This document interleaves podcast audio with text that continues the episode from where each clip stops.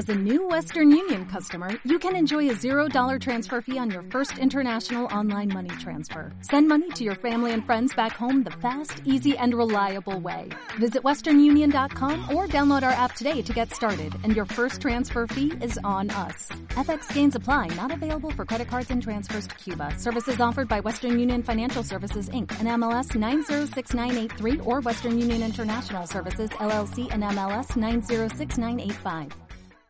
Eso sí, todo esto que acabáis de escuchar solo es la vida del Papa Luna, porque su historia todavía continúa. Aunque mejor me la guardo para la segunda temporada.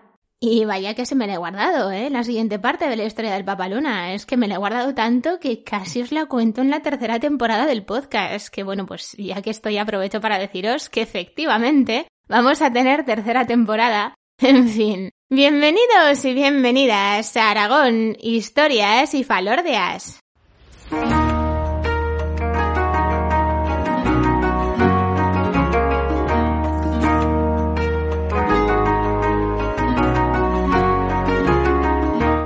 Hola viajeros y viajeras, os habla como siempre María Argota, historiadora y educadora patrimonial. Y ya lo sé, sé cuántas veces se dice eso de que segundas partes nunca fueron buenas, pero es que a veces hay que hacerlas, porque lo que pasa es que algunas historias si no se quedan cojas porque les falta algo. En este episodio 49, que es el último de la segunda temporada, retomamos la historia del Papa Luna justo donde la dejamos para ver por qué sus restos tardaron 600 años en encontrar descanso.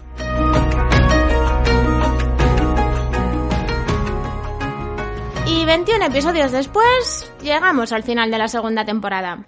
Aunque me hubiera encantado contaros antes esta segunda parte de la historia del Papa Luna, pues o por un tema o por otro, bueno, el caso es que siempre había algo que se metía por medio y la he acabado retrasando tanto que es que casi no os la cuento en esta temporada. Pero entonces pensé, si acabaste la primera temporada con él, ¿por qué no vas a hacer lo mismo con la segunda? Y aquí estamos. La vida del Papaluna fue muy larga, dio para mucho, porque es que incluso llegó a estar metido en uno de los momentos más críticos de la historia de la Iglesia Católica.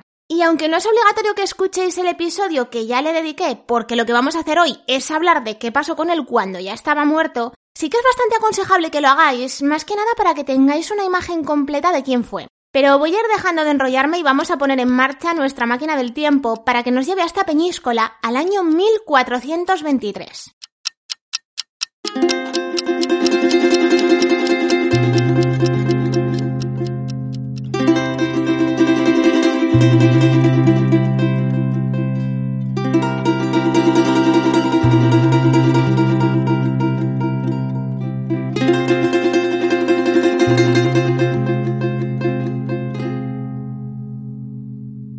Pues ya estamos aquí. Después de 96 años en los que estuvo la mayor parte de ellos manteniéndose en sus 13 hasta el final, defendiendo que él era el papa legítimo. De haberle intentado envenenar, porque es que se lo intentaron quitar de en medio. De haberle excomulgado y hasta de haberle declarado antipapa. Pedro Martínez de Luna y Pérez de Gotor, que es el nombre real de Benedicto XIII, también conocido como el Papa Luna, muere en el castillo de Peñíscola rodeado por los muy poquitos apoyos que le acabaron quedando al final de su vida. Embalsamaron su cuerpo y lo enterraron en la fortaleza con la idea de que pasara en ella toda la eternidad, pero una de dos. O nos han estafado y resulta que la eternidad no es tan larga como nos dicen, o a Pedro de Luna se le hizo muy corta. Más que nada porque a los siete años de morir aparece su sobrino Juan de Luna diciendo que quiere el cadáver de su tío y que se lo vayan trayendo hasta el castillo palacio de los Luna Llueca, que es donde había nacido el Papa Luna. Y así, en 1430 salió de Peñíscola una comitiva que escoltó los restos de Benedicto XIII hasta Illueca como había pedido el sobrino. Allí los colocaron dentro de una urna de madera y cristal para exponerlos al público y que pasara a verlos todo el que quisiera. Pero como el Papa Luna era tan querido en la zona, pues lo que acabó pasando es que poco a poco lo empezaron a venerar como si fuese una especie de santo. Pero no os olvidéis que a ojos de la Iglesia, Benedicto XIII era un hereje. Y no os estoy diciendo esto porque sí.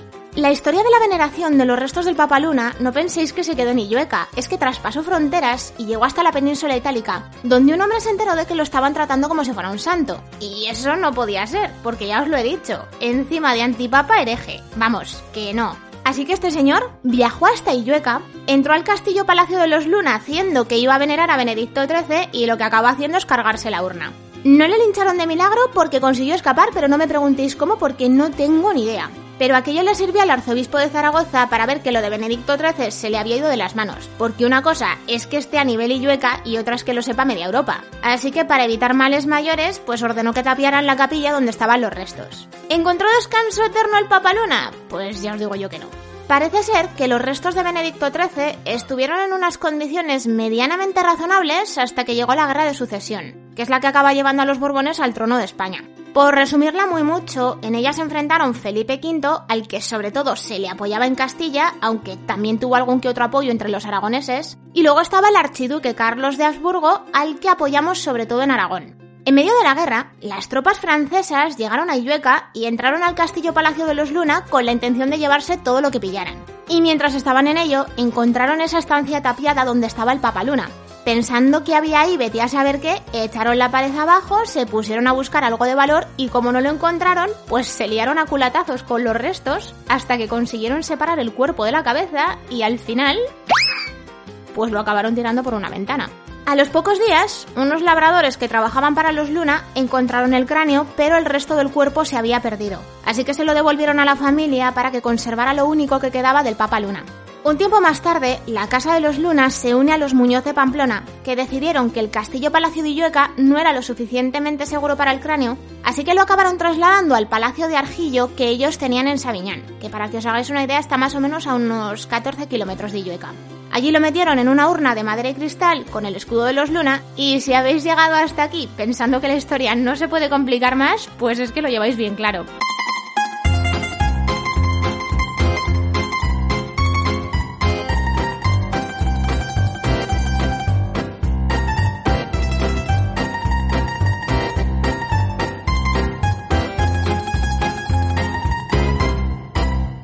El 11 de abril del año 2000, Heraldo de Aragón da una exclusiva. Roban el cráneo del Papa Luna. La valiosa reliquia fue sustraída en la madrugada del pasado viernes del Palacio de Argillo de Sabiñán. La urna con sus restos era la única pieza de valor que aún se conservaba en el arruinado caserón sabiñanense. Ya os lo he dicho, que esto se podía complicar todavía más y ojito que no hemos acabado. Aprovechando que el edificio estaba que se caía y que no había mucha seguridad, la madrugada del 7 de abril del año 2000, un ladrón se coló en el Palacio de Argillo y se llevó la urna con el cráneo del Papa Luna.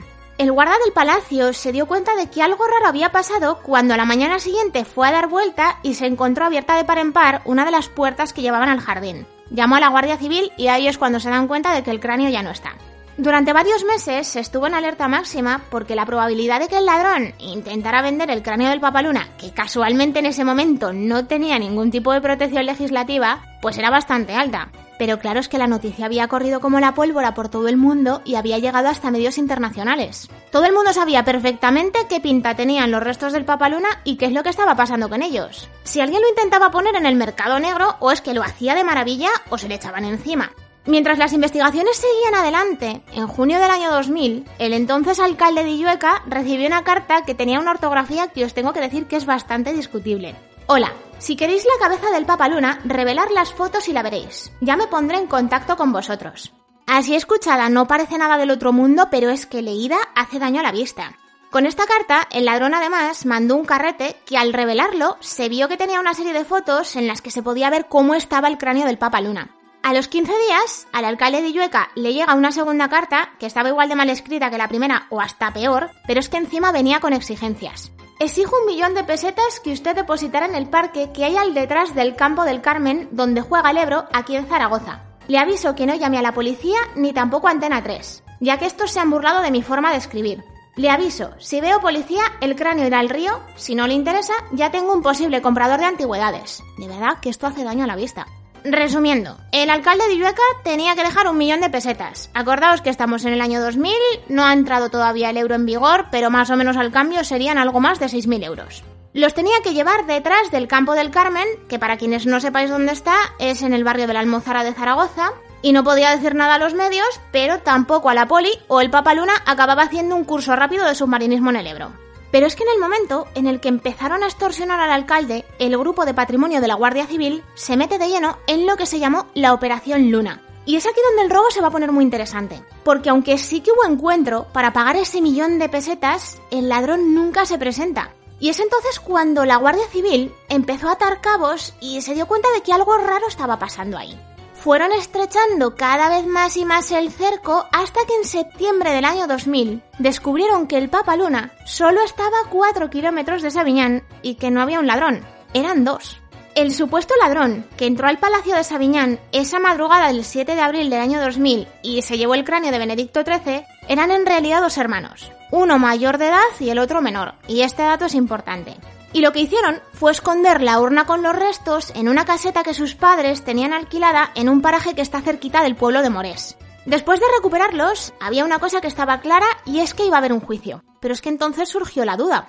¿Qué valor tenía ese cráneo? Porque después de todo lo que había pasado, ¿quién podía garantizar que fuese el del Papaluna? Y así es como la justicia aragonesa da la orden para que se haga un estudio que acabará durando tres años para saber qué porcentaje de probabilidades había de que esos restos fuesen los de Benedicto XIII.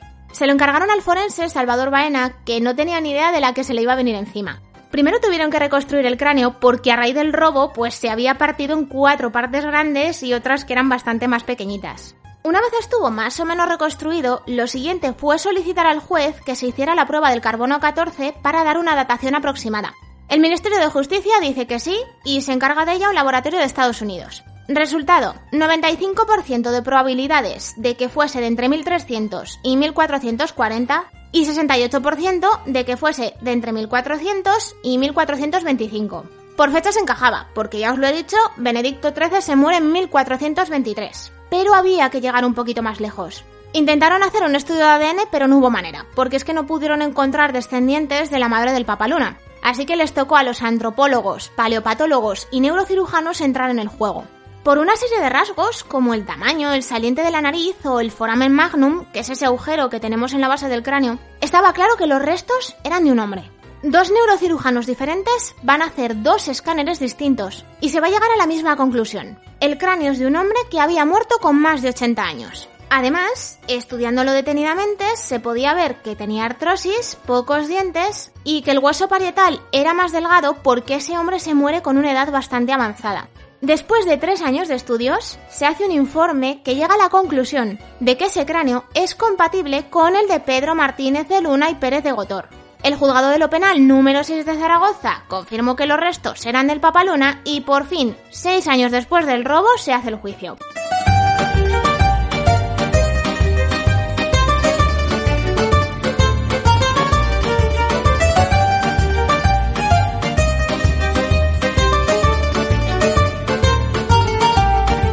¿Os acordáis que os he dicho que un hermano era mayor de edad y el otro no? Bueno, pues es que el fiscal pidió tres años para el hermano mayor, pero al pequeño lo tuvieron que juzgar en un juzgado de menores porque cuando robó el cráneo, pues todavía era menor de edad. En cambio tenéis a la defensa que lo que hacía era pedir la absolución de los dos hermanos. En el año 2000, el cráneo del Papaluna no tenía ningún tipo de protección. Ahora sí que es bien de interés cultural, pero entonces no. Y encima estaba en un edificio ruinoso. El hermano mayor lo que hace es escudarse en eso y se defendió diciendo, no robamos la calavera del Papa Luna, la cogimos para protegerla. Al final el juicio acabó con los hermanos condenados a seis meses de prisión, que encima los pudieron sustituir por una multa de algo menos de 2.200 euros, y ese robo, que había dado la vuelta al mundo, pues se quedó simplemente en una gamberrada. Después de todo el jaleo, el cráneo del Papaluna fue trasladado en 2006 al Museo de Zaragoza, donde estaba en buenas condiciones de conservación y seguridad, y además lo declaran bien de interés cultural. Pero es que ni siquiera allí el pobre Benedicto XIII encontró descanso eterno, porque es que entonces empezó una pelea. Y es que después de restaurado y protegido legalmente, pues ahora todos querían al Papaluna. Por un lado se peleaban Illueca, que es donde nació, Peñíscola, que es donde murió, y Sabiñán, que es donde estaba el cráneo antes del robo. Pero es que en esta pelea se meten también los Martínez Bordiú, que son los dueños del Palacio de Argillo. Al final ni para unos ni para otros. El cráneo es bien de interés cultural y no se mueve del Museo de Zaragoza. Y así, entre peleas y discusiones por el Papa Luna, fue pasando el tiempo hasta que llegamos a 2021. En abril de ese año, la Dirección General de Patrimonio de Aragón da el visto bueno a que el cráneo salga del Museo de Zaragoza y se lleve a la capilla de Santa Ana, que la familia Muñoz de Pamplona tenía en la iglesia de San Pedro de Sabiñán. ¿Que hubo polémica? Pues una barbaridad porque es que Llueca no quería. Pero al final, el 1 de junio de 2021, a las 9 y 56 de la mañana, lo único que queda de Pedro Martínez de Luna y Pérez de Gotor llega a Sabiñán. Después de 600 años buscando descanso, el Papa Luna por fin lo encontró.